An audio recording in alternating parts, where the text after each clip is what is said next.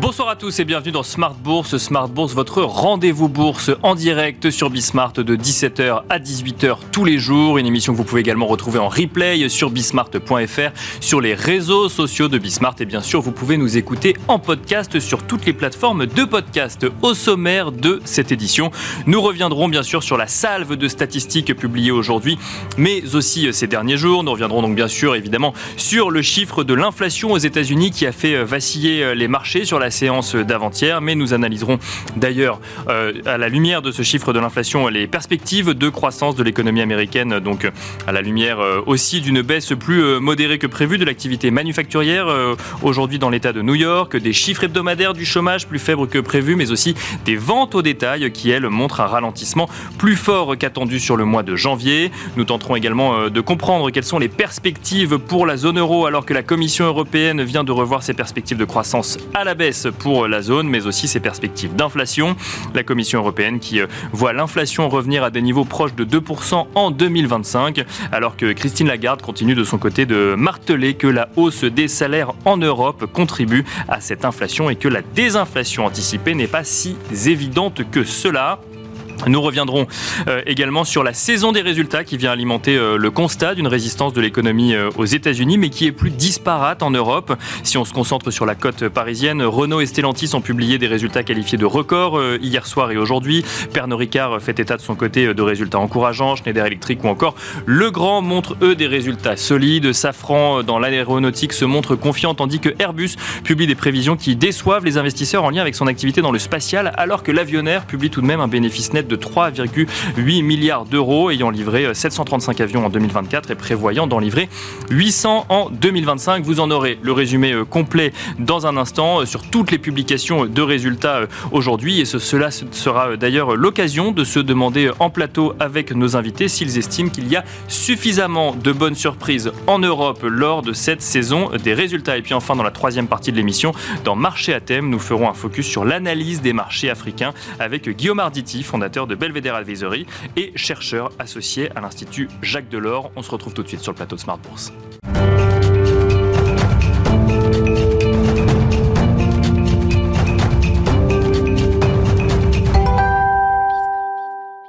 Nous commençons tout de suite avec Tendance mon ami, le résumé complet de l'actualité boursière du jour proposé par Pauline Gratel. Le CAC signe un nouveau record à plus de 7750 points ce jeudi, tiré par les nombreux résultats d'entreprise au programme aujourd'hui. C'est le troisième record à Paris depuis le début de l'année.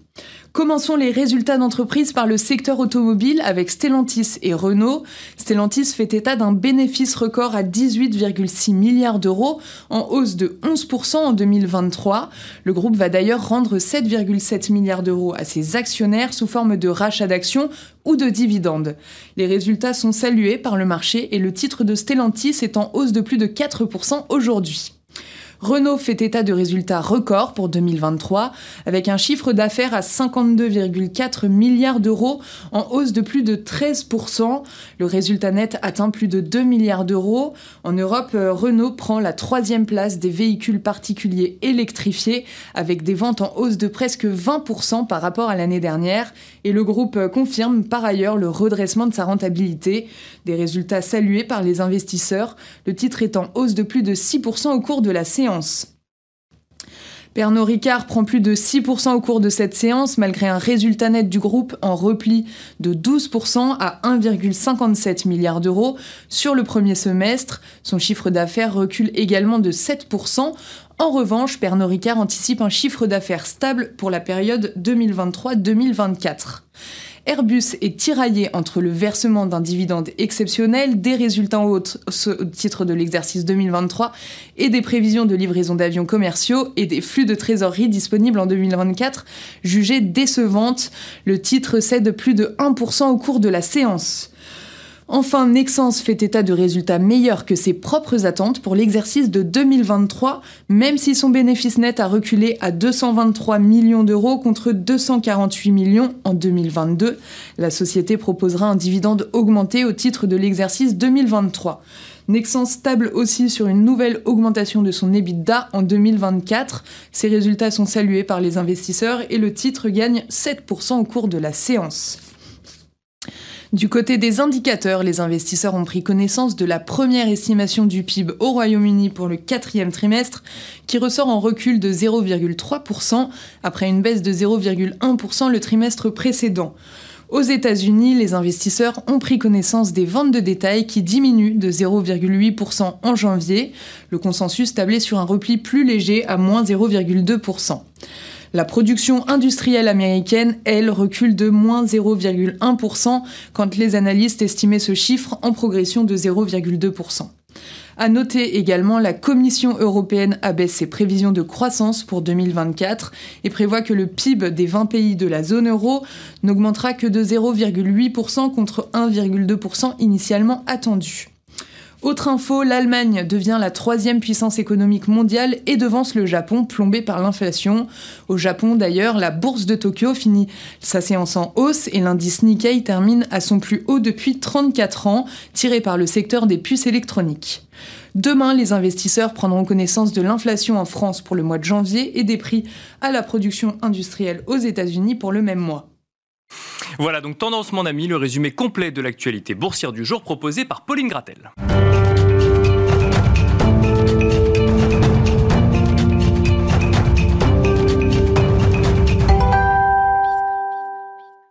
Et c'est parti pour Planète Marché, une quarantaine de minutes ensemble pour décrypter et tenter de comprendre les informations, mais aussi les tendances qui nous proviennent de la planète marché. Euh, trois experts nous accompagnent ce soir donc dans Smart Bourse. Nous avons le plaisir d'accueillir tout d'abord Florian Yelpo. Bonsoir Florian Yelpo. Bonsoir.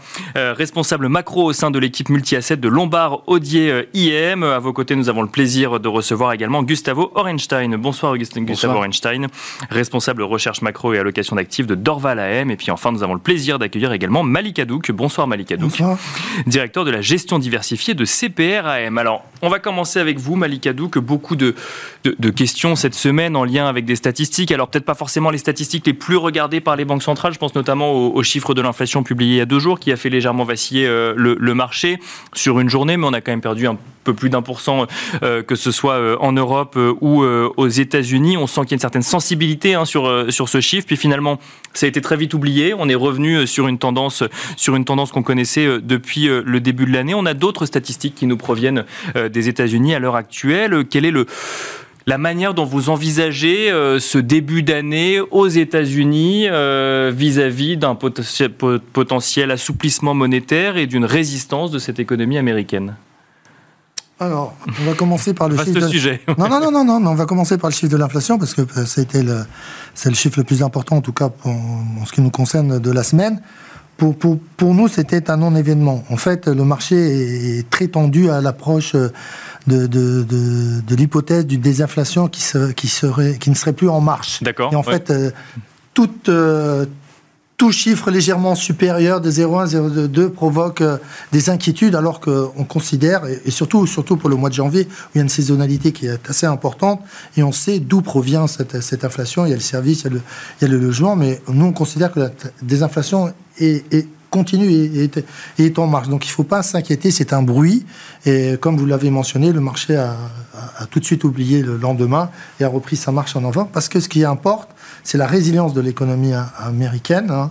Euh, on remarque le, PIB du troisième trimestre, je pense, du premier trimestre, euh, le fait d'attentat était à 3-4. Je pense qu'il va être un peu révisé à la baisse avec, euh, avec les chiffres euh, des, des retail qui sont ressortis aujourd'hui. Mais ça, ça sert. Il y a une, une, économie qui est résidente, avec un marché du travail qui tient et, des entreprises, c'est le plus important, alors, qui, qui ont sorti des résultats satisfaisants, hein, qui avaient été bien entendu révisés à la baisse, mais qui ont oui, il y a toujours un peu ce mécanisme. Effectivement, on révise à la baisse d'abord et ensuite on est surpris à la hausse. Mais, mais ce, qui a, ce qui a le plus surpris euh, agréablement, c'est le maintien des marges. En fait, les entreprises aux États-Unis euh, réussissent depuis plus d'un an à maintenir des marges très satisfaisantes et à rester au, plus haut niveau. Et, ça, ça permet au, marché américain de continuer à, progresser et à de monter, même si on, arrive à des niveaux de valorisation, mais c'est pas d'aujourd'hui, hein, des, niveaux de valorisation qui, qui sont des, niveaux de valorisation très très élevés, supérieurs à la médiane, hein, c'est le marché le, le, le, le, plus cher. Mais il y, a il y a aussi ce soutien de la croissance des bénéfices, puisque 2024 a été commencé à être révisé à la hausse. après avoir commencé à être révisé à la baisse. Mais là, les analystes se sont réajustés. Et les taux ne posent pas un problème aujourd'hui, parce que je pense que ce, que, ce qui inquiète les, les investisseurs, c'est pas la politique monétaire en fait. C'était ma question justement, parce qu'effectivement, on parle de la, de la résistance de l'économie euh, américaine. Vous dites que le sujet de l'inflation était un, non-événement. Est-ce que le décalage dans le temps d'un assouplissement monétaire, ou en tout cas ce que semblent de pricer euh, les marchés obligataires, euh, peut avoir une influence quand même sur une stratégie cette année en 2024 ben, Si le décalage a lieu en raison d'une activité économique qui est soutenue, c'est plutôt positif. Si l'inflation ne réaccélère pas. Ça, c'est un élément positif. Mais le décalage, il sera là. Euh, la, première baisse des taux, il faut l'attendre, je pense, pour juin, voire juillet aux États-Unis. Euh, pas, pas, pas avant, parce qu'il n'y a pas de raison. Et d'ailleurs, la Fed, elle a un problème de communication. Elle ne peut pas vous dire aujourd'hui, je vais baisser les taux. Bien sûr. Parce que si vous annoncez que vous allez baisser les taux, les entreprises et les, les acteurs financiers vont se dire, ben, on va commencer à réinvestir, on va commencer à, à redépenser parce que la baisse des taux va arriver. Donc, euh, elle, se donne les moyens, se donne le temps, en disant tant que j'ai pas, je n'ai pas la certitude d'avoir atteint mon niveau, eh ben, je, n'annonce pas que j'ai baissé les taux. Et en plus, le chiffre de l'inflation qui compte, c'est pas celui qui est sorti, c'est le PCE. Et le PCE, la tendance, c'est vraiment à la baisse. Donc, indéniablement. Donc, non-événement, ce, ce CPI Non, non, nous, on considère que c'est un non-événement c'est une réaction de marché violente comme elle avait eu lieu au mois de décembre et novembre quand il y a eu des chiffres meilleurs et que, la Fed avait annoncé qu'elle arrêtait son mouvement de, hausse des taux. Gustavo Reinstein, même question sur. Euh, effectivement, c'est un chiffre d'inflation aux États-Unis. C'est pas le plus suivi euh, par la Fed. C'est quand même un chiffre qui donne une tendance, euh, qui donne des indications. Est-ce que effectivement, il faut attendre le chiffre que regarde le plus la Fed dans sa version corps pour être sûr et poser une analyse sur l'évolution de l'inflation ou quand même on peut comprendre cette sensibilité des marchés euh, qu'on a vu il y a deux jours alors effectivement, d'abord le chiffre est effectivement mauvais. Alors on peut, le découper, on essaie d'enlever des, morceaux par-ci par-là, essayer de voir. Euh, et bon, à la fin, le corps service hors logement est quand même fort. Il y a des euh, dans l'économie effectivement. le mois de janvier était un, mois où l'inflation est remontée. Effectivement, il y a des effets de correction des variations saisonnières qui sont un peu compliqués. On a toujours évidemment Mm. par nature euh, chaque mois de janvier, mais bon, euh, effectivement depuis le Covid particulièrement, les corrections de variations saisonnières sont un petit parfois un peu aléatoires. Donc euh, ça peut, ça a ça pu jouer. Par ailleurs, le chiffre était tellement mauvais que forcément notre cerveau d'être humain nous dit que ça doit être un outlier et ça n'est pas représentatif de la tendance générale. Effectivement, la, Fed ne, vise pas le CPI, mais le PCE qui en général est un peu en dessous, n'a pas la même composition et probablement n'augmentera pas autant. Mais je pense que le, le, fond de l'histoire, c'est plutôt euh, que de toute façon, l'inflation est déjà suffisamment faible pour que euh, la Banque centrale américaine baisse ses taux si c'est nécessaire. La question, c'est de si c'est nécessaire. C'est ce côté optionnel. C'est vraiment le, grand changement. Qui pourtant a été vécu comme une évidence par les marchés euh, fin 2023. il, faut, il faut garder en tête que c'est optionnel. C'est optionnel. L'idée, c'est que euh, euh, si c'est nécessaire, la Fed baissera les taux. Si l'économie venait à ralentir beaucoup plus fort que, que ce que tout le monde anticipe aujourd'hui, s'il y avait un problème dans les banques, si n'importe quel choc important sur la macro, la Banque centrale peut y répondre parce que l'inflation est déjà, d'ores et déjà suffisamment faible pour qu'un ralentissement l'amène très rapidement à 2%. Elle n'a pas besoin d'attendre euh, d'arriver à 2% pour être dans cette, dans cette, euh, dans, dans, cette réaction. Mais évidemment, si, si l'économie est solide, si le marché du travail est solide, s'il n'y a aucun choc, bon, il n'y a pas de raison qu'elle se précipite à, à, à, baisser les, à baisser les taux. Mais du moment que cette idée du put est là, les marchés financiers peuvent tout à fait surfer par-dessus. Euh, euh, bon, il y aura forcément de la volatilité, ça c'est une évidence, mais, euh, mais elle peut passer par-dessus ce type de, choc, et c'est ce qui s'est passé avec le chiffre d'inflation.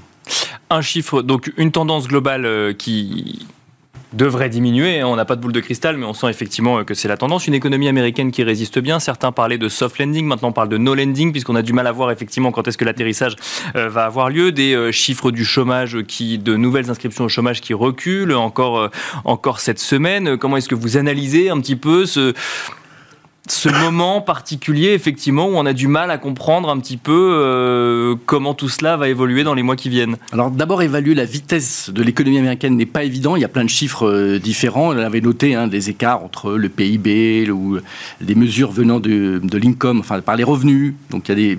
Bon, au final, on peut dire que l'économie américaine est dans une croissance toujours forte. Hein, on va dire euh, peut-être, alors c'est peut-être pas les 4, mais peut-être autour des 2,5, 3, ce qui est quand même une croissance tout à fait, euh, tout à fait forte. Euh, ceci étant, il y a quand même un rééquilibrage au fur et à mesure dans certains endroits sur le marché du travail. On voit les taux de démission qui commencent à ralentir, c'est-à-dire le, le churn, hein, le turnover qu'il y a sur le marché du travail américain commence à ralentir, c'est en train de se refroidir, même si le taux de chômage, lui, ne, remonte pratiquement pas. Mais quand même, au sein de, du marché du travail, ça est en train de se, rééquilibrer euh, peu à peu.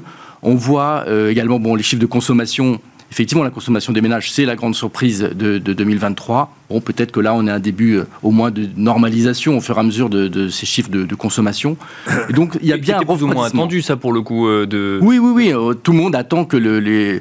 C'est ça, peut-être qu'on a en tête quand on parle de l'atterrissage en douceur. Il y a quand même une certaine modération, mais avec une croissance, effectivement, qui, pour l'instant, en tout cas, reste tout à fait, fait dynamique.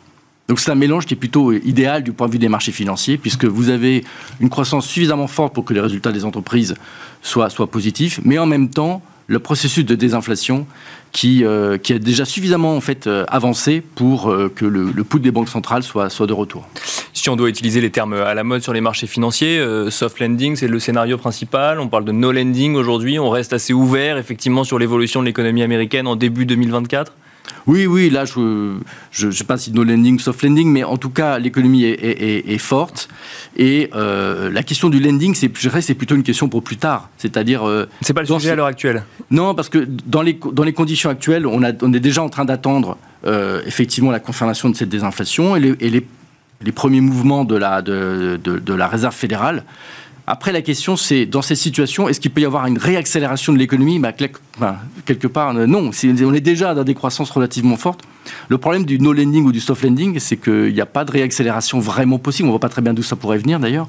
Du coup, euh, c'est vraiment une situation, d'ailleurs, qui est un peu le, miroir inversé de la décennie précédente. Hein, la décennie précédente où on était tout perpétuellement en train de d'espérer des choses et d'avoir finalement une économie très équilibrée. Eh ben maintenant, c'est pile l'inverse. Tout le monde attend un ralentissement qui semble effectivement ne, pas arriver. Mais euh, je crois que les problèmes vraiment soft landing ou pas, c'est quelque chose de plus tard. Pour l'instant, euh, je crois qu'on peut profiter d'un mélange qui est très positif pour les marchés financiers. Encore une fois, une certaine résilience et, et, cette, optionnalité, cette protection optionnelle des, banques centrales. C'est-à-dire que même si cette résistance disparaît, on sait que les banques centrales sont, là pour, euh, pour, pour protéger.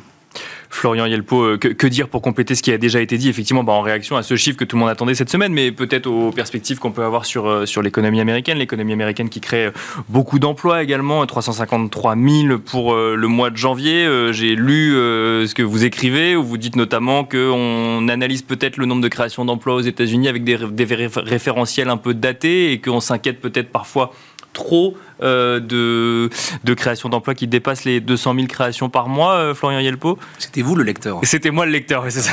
vous tracez les lecteurs, ça. Euh, non, effectivement, c'est un, un, point qu'on trouve intéressant. C'est qu'on on est à peu près tous, je pense, d'une génération où 200 000 créations d'emplois aux États-Unis, c'est la norme. C'est comme ça que l'économie américaine ronronne.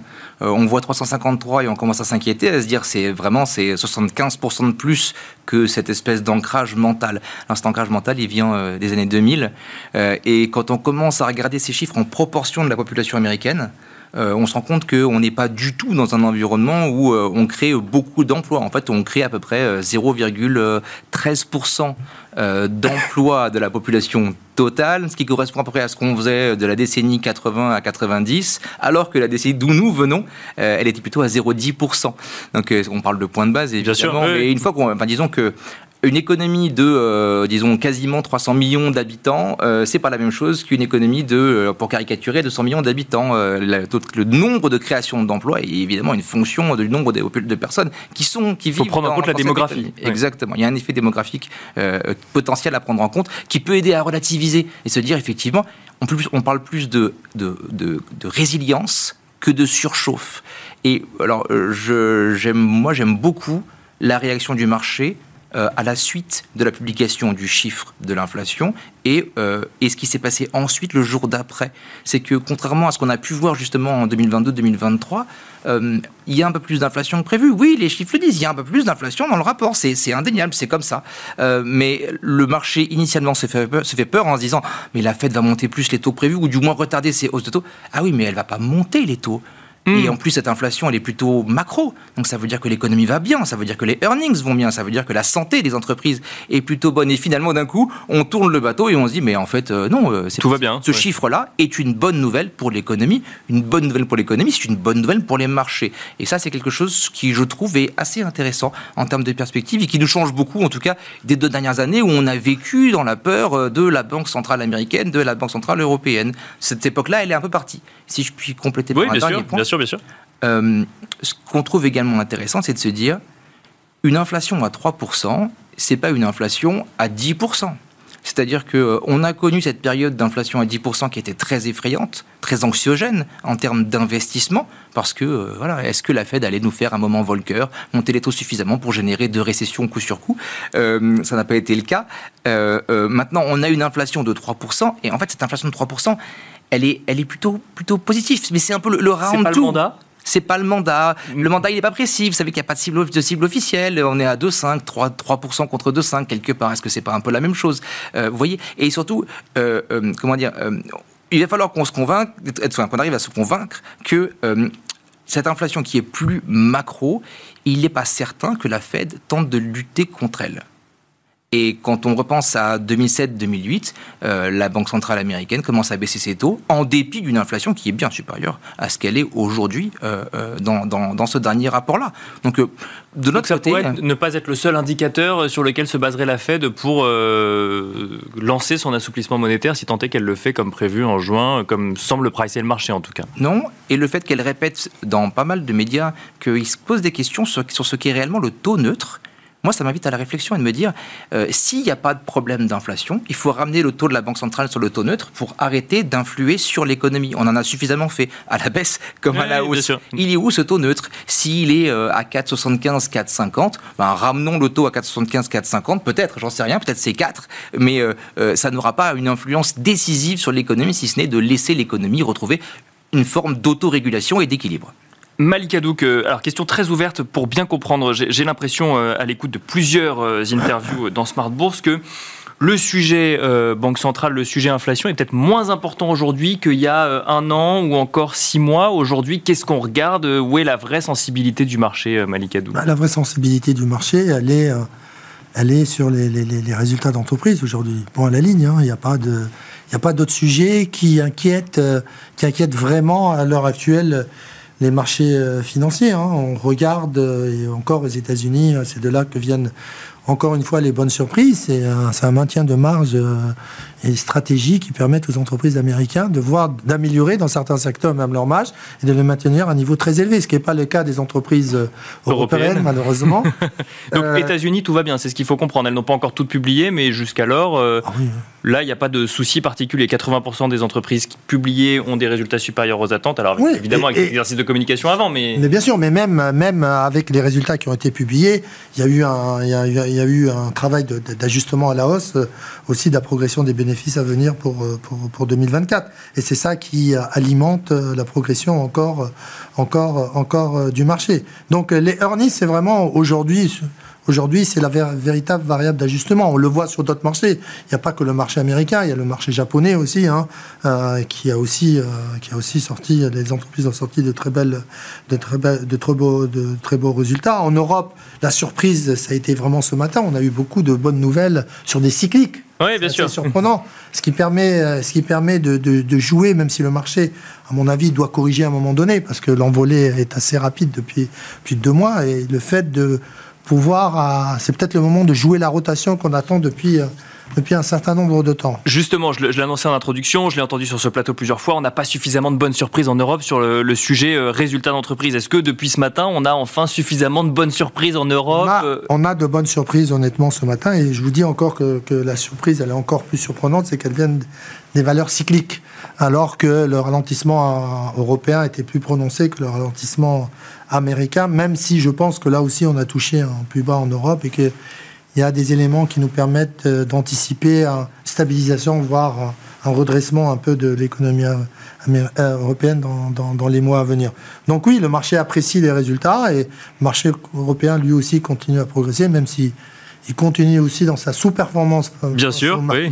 Le marché américain qui continue à, être le seul marché hein, qui progresse à l'exception du marché japonais, mais qui bénéficie d'un autre d'un autre élément de Bien soutien. sûr, d'un autre contexte, oui. Non, mais c'est l'élément de soutien, c'est encore une fois l'incertitude que laisse planer la Banque centrale japonaise Bien sur sûr, sa oui. politique monétaire qui a entraîné une nouvelle dépréciation du yen.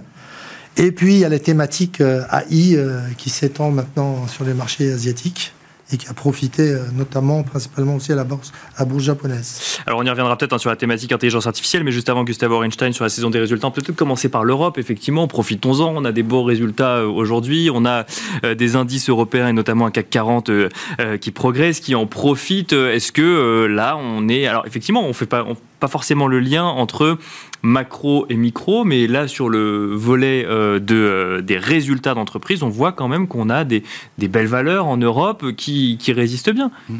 Crois, bon, d'abord, euh, sur les marchés et sur les indices, en fait, dans lesquels on est en train de parler des indices en général, les indices européens, des américains, tout est effet structure. Donc, tout est une question de ce qu'on est en train d'observer exactement. La performance américaine est très forte, mais elle est très inégalitaire au sein des, entreprises américaines. Donc, si on regarde le S&P Capyweight, qui est l'indice on parle habituellement, il fait effectivement très bien. Quand on regarde l'indice euh, donc équipondéré, vous pondérez les 500 valeurs de la même manière, c'est beaucoup, beaucoup moins bien. L'écart Ouais. est très, très important. Euh, Pourquoi? Parce qu'on sort les, euh, les, les Seven Exactement, parce que c'est et exactement, c'est très très grosses entreprises qui font extrêmement bien. C'est elles qui tirent essentiellement la performance. Elles l'ont tiré l'année dernière et c'est encore le cas depuis le début de l'année. Mais elle cache une situation plus compliquée pour le reste ou elle, ou elle gonfle euh, une situation qui globalement reste, reste solide Je crois que globalement, les- la situation des entreprises américaines est bonne. Mais je pense que les performances et l'extraordinaire comportement des entreprises est quand même, euh, enfin des indices, bien sûr. extrêmement euh, marqué par ces très très grosses valeurs, les, les 6, 6, on disait 7, maintenant c'est plutôt 6, on peut Tesla. Pour euh, l'instant, c'est- on verra. Mais dans le gaz. ouais. Donc, donc voilà. Bientôt 5. Alors c'est d'ailleurs c'est précisément le problème d'ailleurs. C'est c'est une des complexités du- de notre travail. moi je, suis- plutôt un économiste et j'essaie de réfléchir au marché vraiment d'une vi- une vision top-down. Le problème c'est que si le marché américain n'est pas du tout représentatif de l'économie américaine, je suis en train de parler d'autre chose. Or, si je suis en train de parler des résultats de Meta, je n'ai pas Mm. d'idée. C'est pas mon métier de savoir si Meta est trop cher, pas assez cher, euh, ou si Apple euh, mérite son prix avec vu sa croissance. C'est des questions intéressantes, mais je n'ai Ouais. pas de réponse. Le problème, c'est que comme j'observe le, le S&P 500, et et on fait cette, ce- cette- cette impression que le S&P 500, c'est l'économie américaine, mais pas du tout.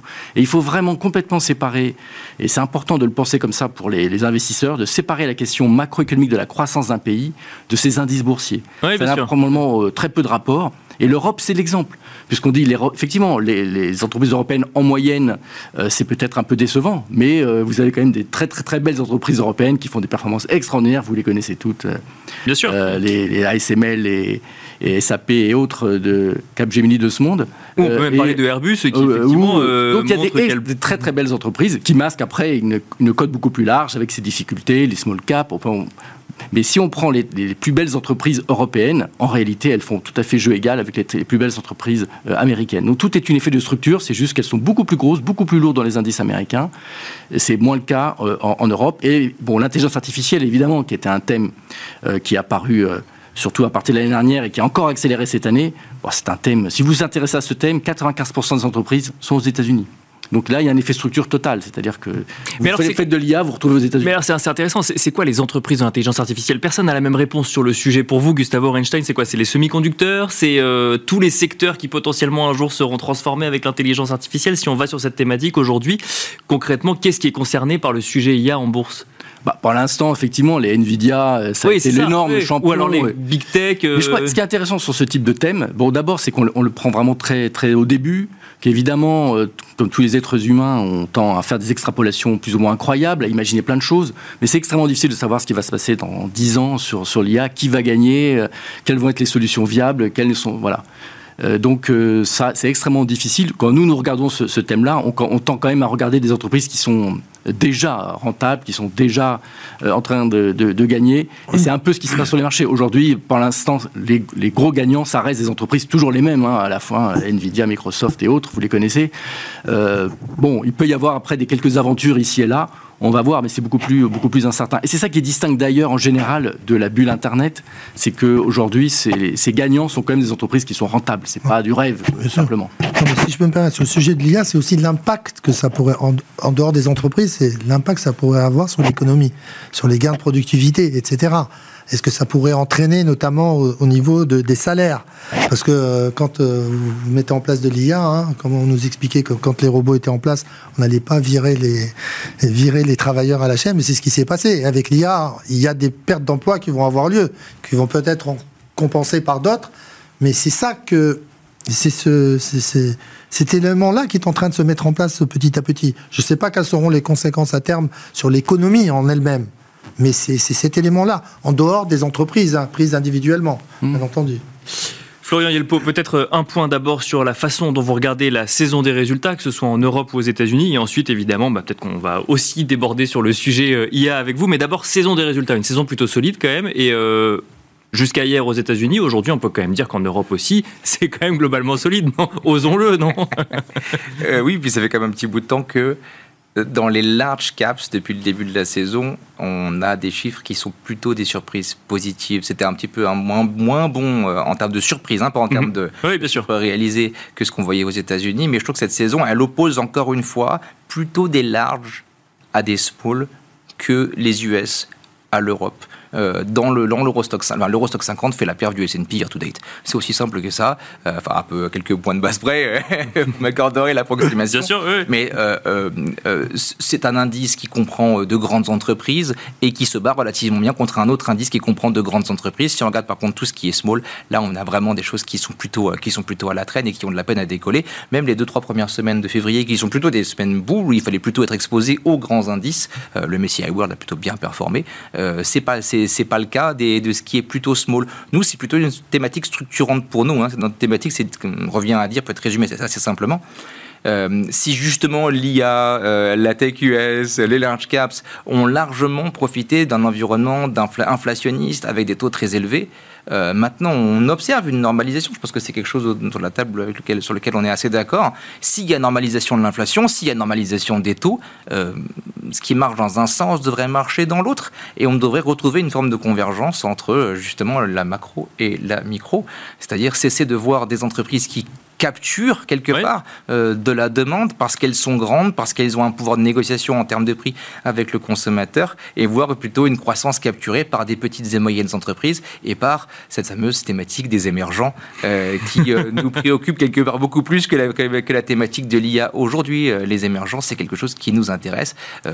transformer cette, ce value trap en value opportunity, qu'est-ce qui est nécessaire pour parvenir jusque-là? C'est les questions qu'on se pose aujourd'hui davantage que des questions sur l'IA. Au-delà de l'IA, donc euh, émergent et small et mid cap, c'est les sujets selon vous à regarder en 2024 et voir effectivement comment on peut, j'aime pas le terme, mais voir ruisseler de la valeur euh, de euh, non plus seulement sur les grosses grosses capitalisations, mais sur d'autres types de, valeurs également. Oui, on appelle ça le, rallye des retardataires, c'est-à-dire ceux qui ont vraiment été à la traîne en 2022-2023, ceux qui ont souffert parce que les, les earnings des des petites et moyennes, justement, ont bien montré ce qui se passait dans une économie sous-jacente, hors le consommateur américain.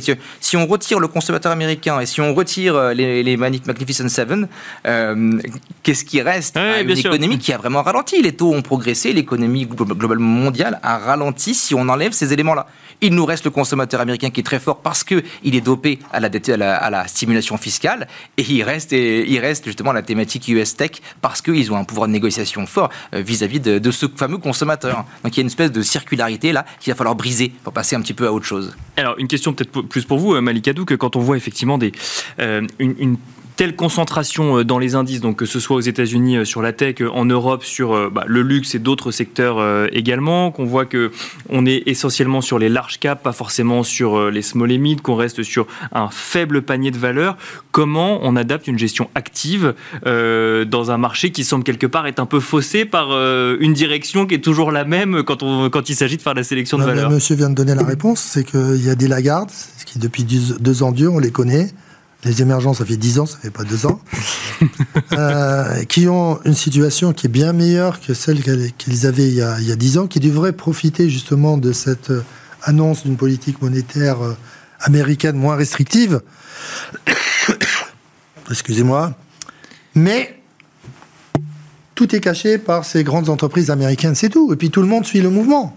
Vous pouvez pas vous permettent d'être en dehors de ce mouvement-là. D'accord, oui. C'est tout simplement Même ça. si on entend que c'est trop cher que, ou autre. Bah, écoutez, il y, a- y y une société, parce que je ne peux pas nommer les sociétés, qui a pris 120% en 2-3 jours. Qui a permis au marché japonais d'ailleurs de, de monter. euh, Parce que, mais voilà, vous avez des mouvements comme ça que, avec des niveaux de PE de 100. Voilà, et les gens continuent à acheter parce que c'est le mouvement. Maintenant, il faut avoir le courage de dire qu'il y a des valorisations qui deviennent très tendues D'accord. et qu'il y a des, euh, des retardataires, notamment dans les small caps aux US, qui ont été, bien sûr, négativement impactés par la hausse des taux. Mais si on considère qu'aujourd'hui, la hausse des taux, en tout cas des taux nominaux, se stabiliserait autour de 4,20 et qu'on n'irait pas retrouver les 4,50, euh, 4,80 pour des raisons d'inflation, hein, pas pour d'autres raisons que une activité qui se maintiendrait. Elle devrait tirer parti justement de cette résilience de l'activité euh, économique intérieure. Ce que- ce qu'elles n'ont pas fait depuis maintenant 6 mois, 8 mois, hein, parce qu'avec un écart de performance. Donc oui, nous, on est pour jouer cette rotation-là, à la fois sur les small caps, à la fois sur les émergents. Alors, ces émergents, c'est en allant globalement. On pourra parler de la Chine parce que C'est ce que j'allais dire quand on parce parle qu'il y a d'émergent, des on parle de qui ben oui, mais ben, il y a des gens qui vont vous dire, moi, je me suis trompé l'année dernière, mais je continue. et je- oh, il faut faire preuve d'humilité sur la Chine. Je pense que ce qui a été fait récemment, c'est pour stabiliser le marché, mais il manque un élément, c'est de redonner confiance aux consommateurs. Ouais. Mais quand vous allez voir des valeurs technologiques, vous regardez le secteur technologique chinois, qui a perdu euh, plus de 40, euh, 75% sur les trois dernières années. Vous avez des niveaux de valorisation de 8 de PE, comparé à d'autres valeurs technologiques américaines qui sont au-delà de 30. Vous ne pouvez pas me dire que le marché chinois va disparaître, que l'innovation en Chine n'est pas présente, c'est pas vrai. On connaît les raisons pourquoi le marché chinois est malmené, c'est qu'il a permis au marché japonais, au marché indien de progresser parce que les flux se sont redirigés Ouais, vers, sûr, ces, ouais.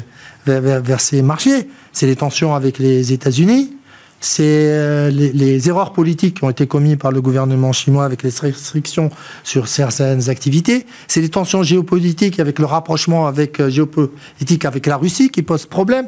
Tout ça entraîne les investisseurs américains à barrer le marché chinois. Mais euh, il y a de la valeur à aller chercher sur ce marché, comme sur d'autres marchés émergents. Gustavo Orenstein, en, en réaction à ce que vient de dire euh, Malik Hadouk, émergent, Chine, euh, small et mid cap, euh, en Europe ou aux États-Unis?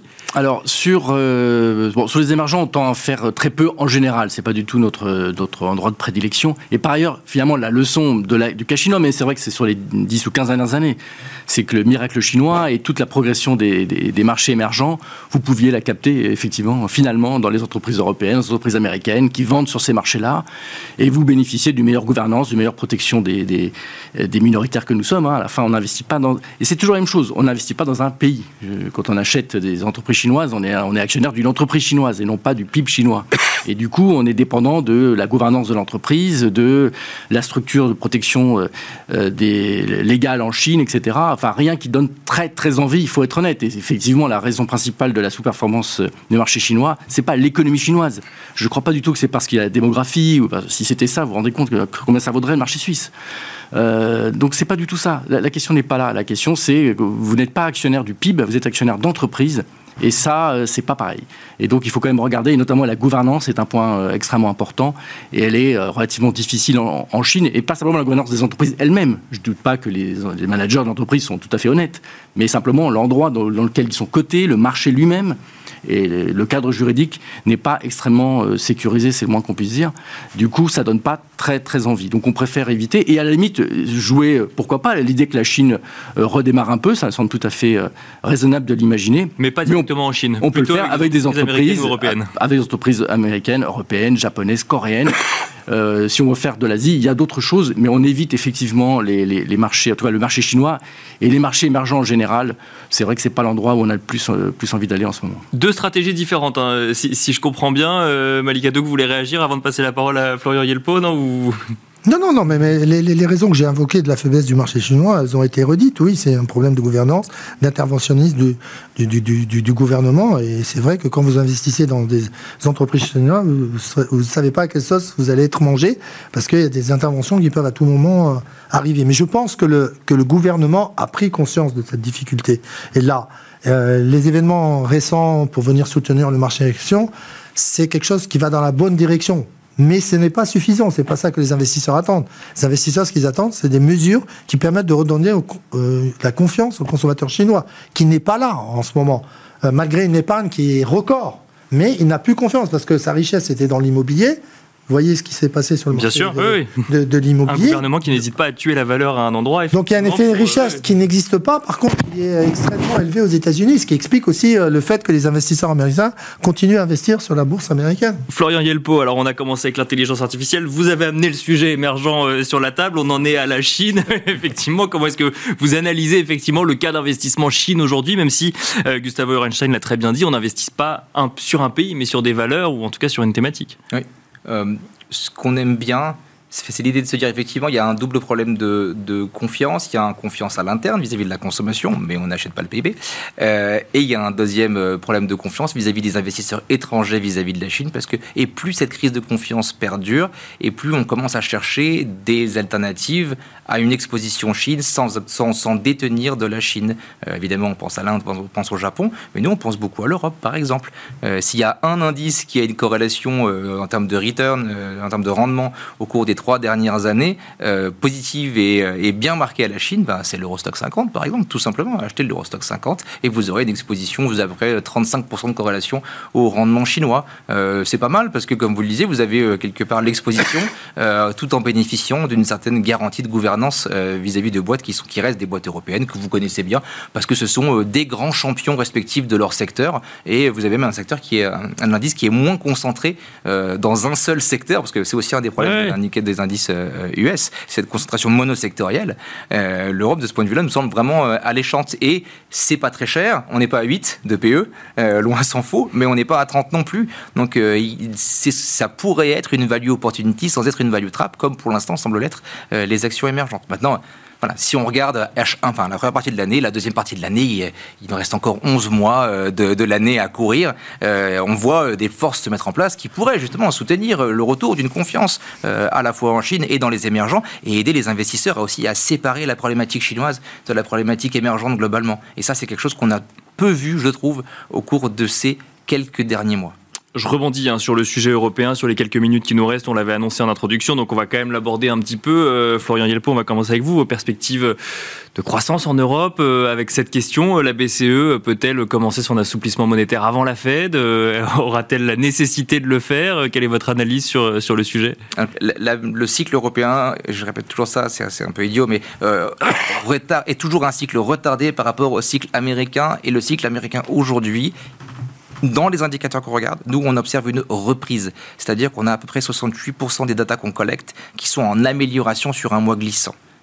C'est un chiffre qu'on voit assez rarement dans l'ensemble. Euh, oui, il y a des disparités, euh, les, ventes de détail euh, déçoivent un petit peu, la production industrielle, mais dans l'ensemble, ce qu'on observe, c'est une reprise sans récession aux États-Unis. Ça, c'est le poisson pilote pour nous. Donc oui, la Chine a été la, la Chine, l'Europe, l'Allemagne a été un petit peu derrière ces derniers temps, mais l'Allemagne, elle a fait le choix d'une concentration industrielle, d'une concentration en termes de sources d'énergie, qui ont été deux choix relativement malheureux, en tout cas, et en termes de clientèle, pardon, qui ont été relativement euh, euh, malheureux dans, ce cycle. Euh, on voit plutôt un upside, plutôt une amélioration du cycle européen à venir qui va poser la question, justement, comme le dit Christine Lagarde, de est-ce qu'ils vont être capables de délivrer les baisses de taux attendues, oui, non, ou est le taux neutre, comme je le disais précédemment, oui, non. Notre vue maison, c'est que la BCE coupe peut-être avant la Fed, euh, tout simplement parce qu'il reste trop d'inflation aux États-Unis par rapport à l'Europe, où on a vraiment capturé des pressions déflationnistes euh, plus, euh, plus marquées, plus fortes, qui pourraient inquiéter la BCE.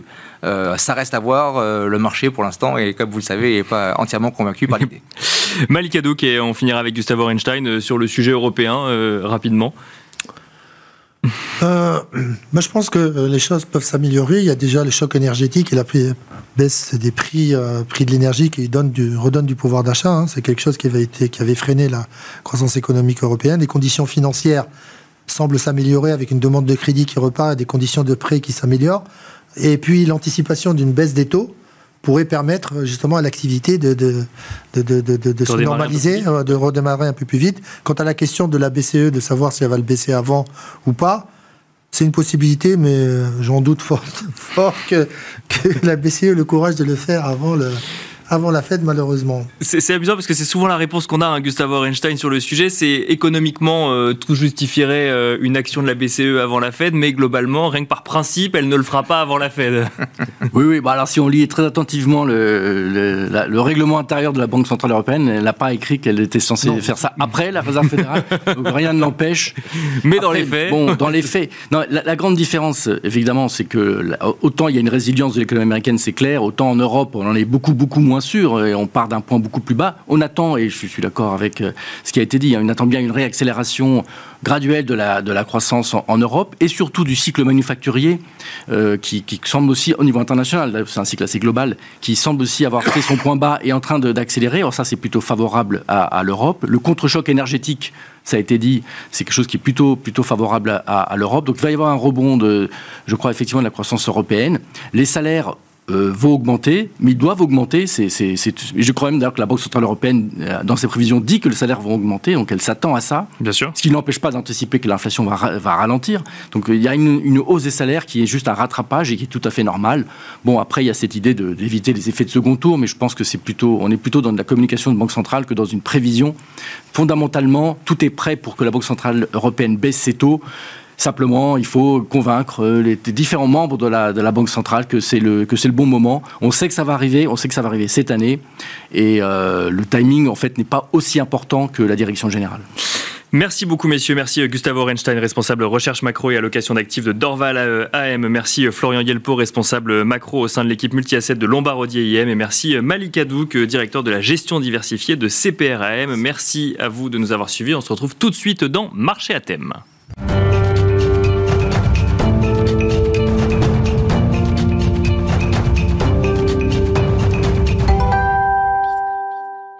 Et nous enchaînons à présent avec marché à thème. Aujourd'hui, le thème qui va nous animer dans Smart Bourse, c'est l'analyse du continent africain d'un point de vue économique, mais aussi évidemment d'un point de vue boursier. Et pour cela, nous avons le plaisir de recevoir sur le plateau de Smart Bourse Guillaume Arditi. Bonsoir Guillaume Arditi. Bonsoir Nicolas. Bienvenue sur le plateau de Smart Bourse. Vous êtes le fondateur de Belvedere Advisory et chercheur associé à l'Institut Jacques Delors. On va essayer de comprendre un petit peu quelles sont les dynamiques à l'œuvre donc sur le continent africain d'un point de vue économique, mais aussi d'un point de vue boursier. On va essayer de comprendre aussi comment les investisseurs européens peuvent se positionner euh, sur euh, ce continent. Et puis nous verrons si nous avons le temps, peut-être un petit peu de politique aussi là-dedans pour éclairer l'économique. Mais tout d'abord, enfin, 2024 euh, débute, donc bah, pour le continent africain comme pour tous les autres continents. Peut-être rapidement une rétrospective de l'année 2023. Est-ce qu'on peut parler d'année dynamique ou d'année difficile plutôt pour le continent africain? Ouais, non, ça a été une année difficile, définitivement difficile. ça a été une année globalement difficile, mais c'est vrai que pour euh, pas mal de marchés africains, ça l'a été euh, un peu plus, euh, un peu plus que d'autres. en fait, on a, eu, on a eu un peu le triptyque toxique, hausse des taux, hausse du dollar, hausse de l'inflation. Mhm. en particulier la hausse de l'inflation sur fond de hausse des matières premières et en particulier des denrées alimentaires. D'accord. vous savez qu'il y a beaucoup de, pays africains qui sont importateurs de denrées alimentaires et donc la, la crise russo-ukrainienne a eu un impact particulièrement, particulièrement marqué. Donc du coup, résultat, euh, bah, des économies euh, qui ralentissent, euh, une croissance moins forte, des dévaluations importantes. Pense au naira nigérian, à la livre égyptienne, au kenyan, au shilling kenyan. Et puis, dans certains cas, ça amène des défauts, en particulier la Zambie et puis, et puis le Ghana. Donc voilà, donc là-dessus, voilà, un panorama assez un, un, peu difficile pour, pour 2023. Mais tout de suite prendre un peu de recul. Oui, bien sûr. On est en 2024 déjà. On est déjà en 2024. Et puis, malgré tout, quand on regarde la croissance 2023, sur le continent, elle est à plus de 3%. Oui. Euh, nos amis britanniques nous ont annoncé qu'ils étaient rentrés en récession euh, aujourd'hui. Donc, voilà, toujours remettre un petit peu de, euh, de, de, perspective dans les, dans les chiffres. Et puis même en levée de fonds, euh, par exemple, moi j'aime bien regarder les levées de fonds sur la tech, parce que c'est toujours un secteur dynamique assez agile, oui, bien sûr, un peu plus allant que d'autres. Et les, niveaux de levée de fonds sur 2023 ont diminué, mais ceci étant dit, restent toujours plus élevés, quasiment deux fois plus élevés que ceux de euh, pré-Covid. D'accord. Donc voilà, donc on est quand même sur des tendances qui restent forte, avec une résilience marquée. Ça veut dire que les perspectives pour 2024 sont, plus, sont, sont meilleures finalement que ce qu'on a pu voir pour 2023 Oui, absolument. Je pense que voilà, 2023, on est arrivé sur un, sur un point bas. là, on peut commencer à vraiment réfléchir à un retour beaucoup plus, plus dynamique. cette année 2023, ça a aussi été l'occasion bah, de faire des réformes de fonds pour des, des économies qui sont un peu les locomotives du continent. Euh, en termes de libéralisation des taux de change, euh, d'abandon de subventions, en particulier de produits pétroliers. Donc des, pays comme le, Nigeria, comme le Kenya, voilà, on passait vraiment ces, points durs et on retrouve voilà, une, bah, des, bases plus saines pour repartir.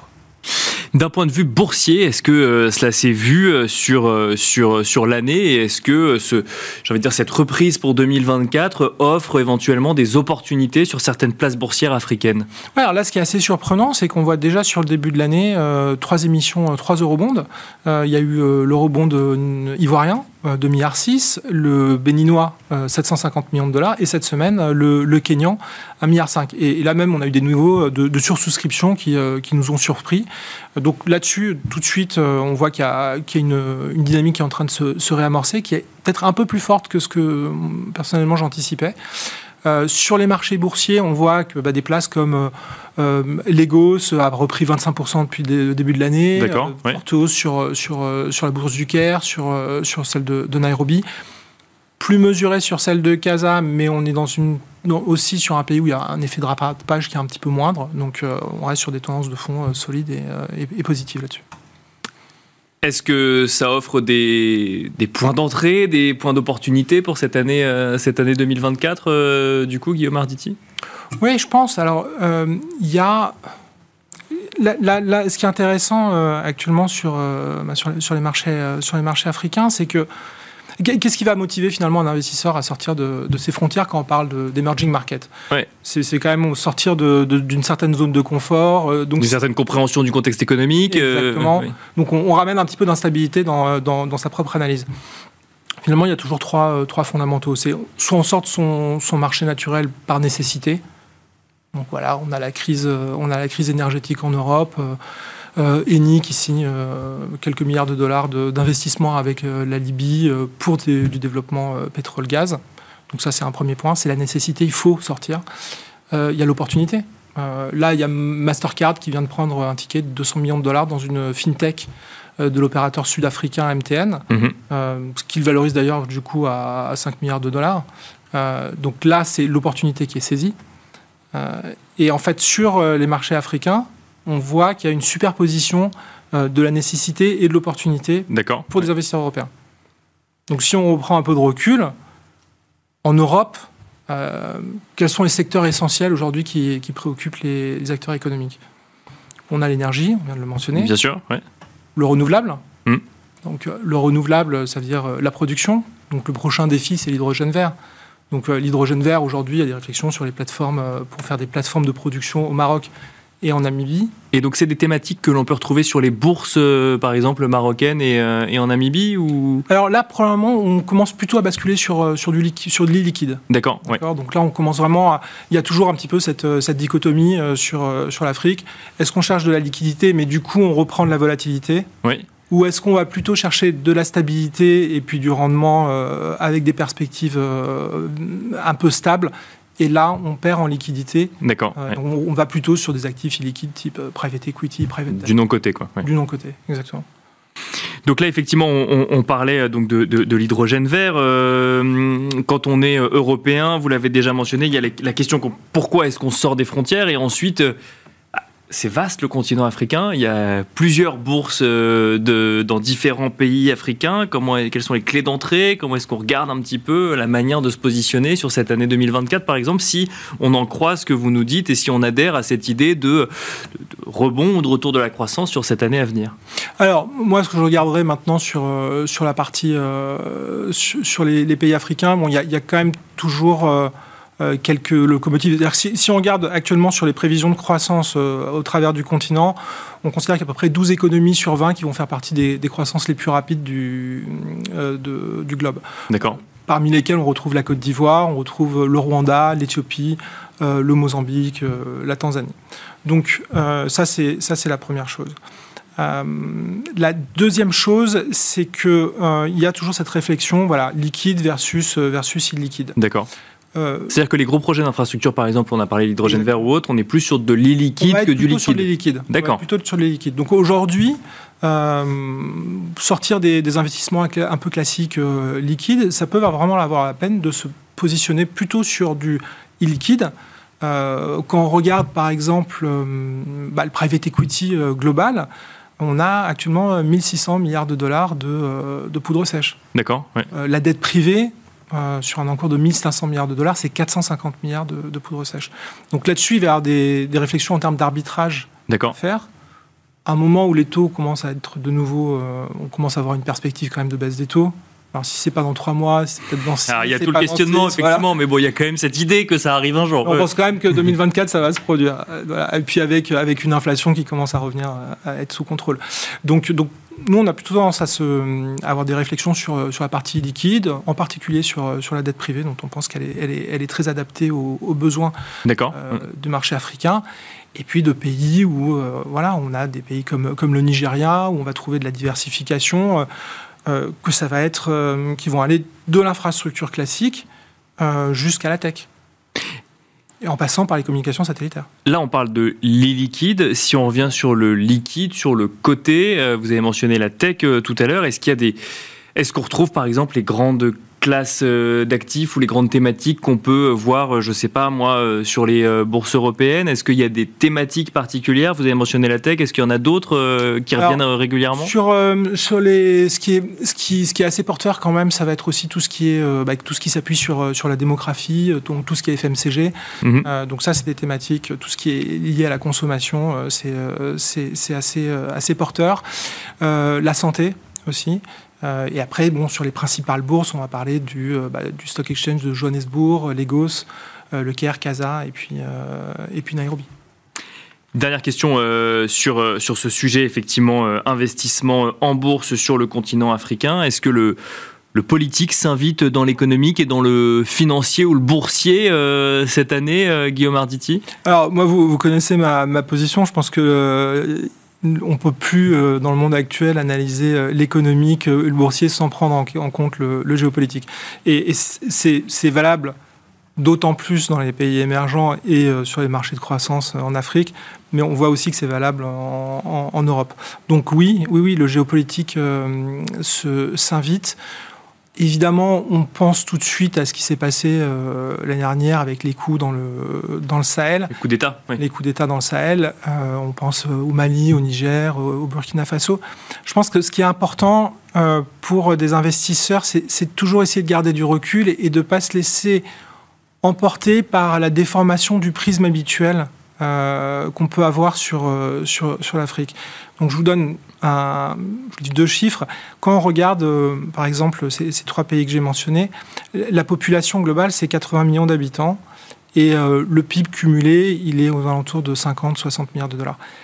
C'est, en termes de population, moins qu'un seul pays comme la République démocratique du Congo. Et en termes de PIB, ça n'est pas le PIB de la Côte d'Ivoire.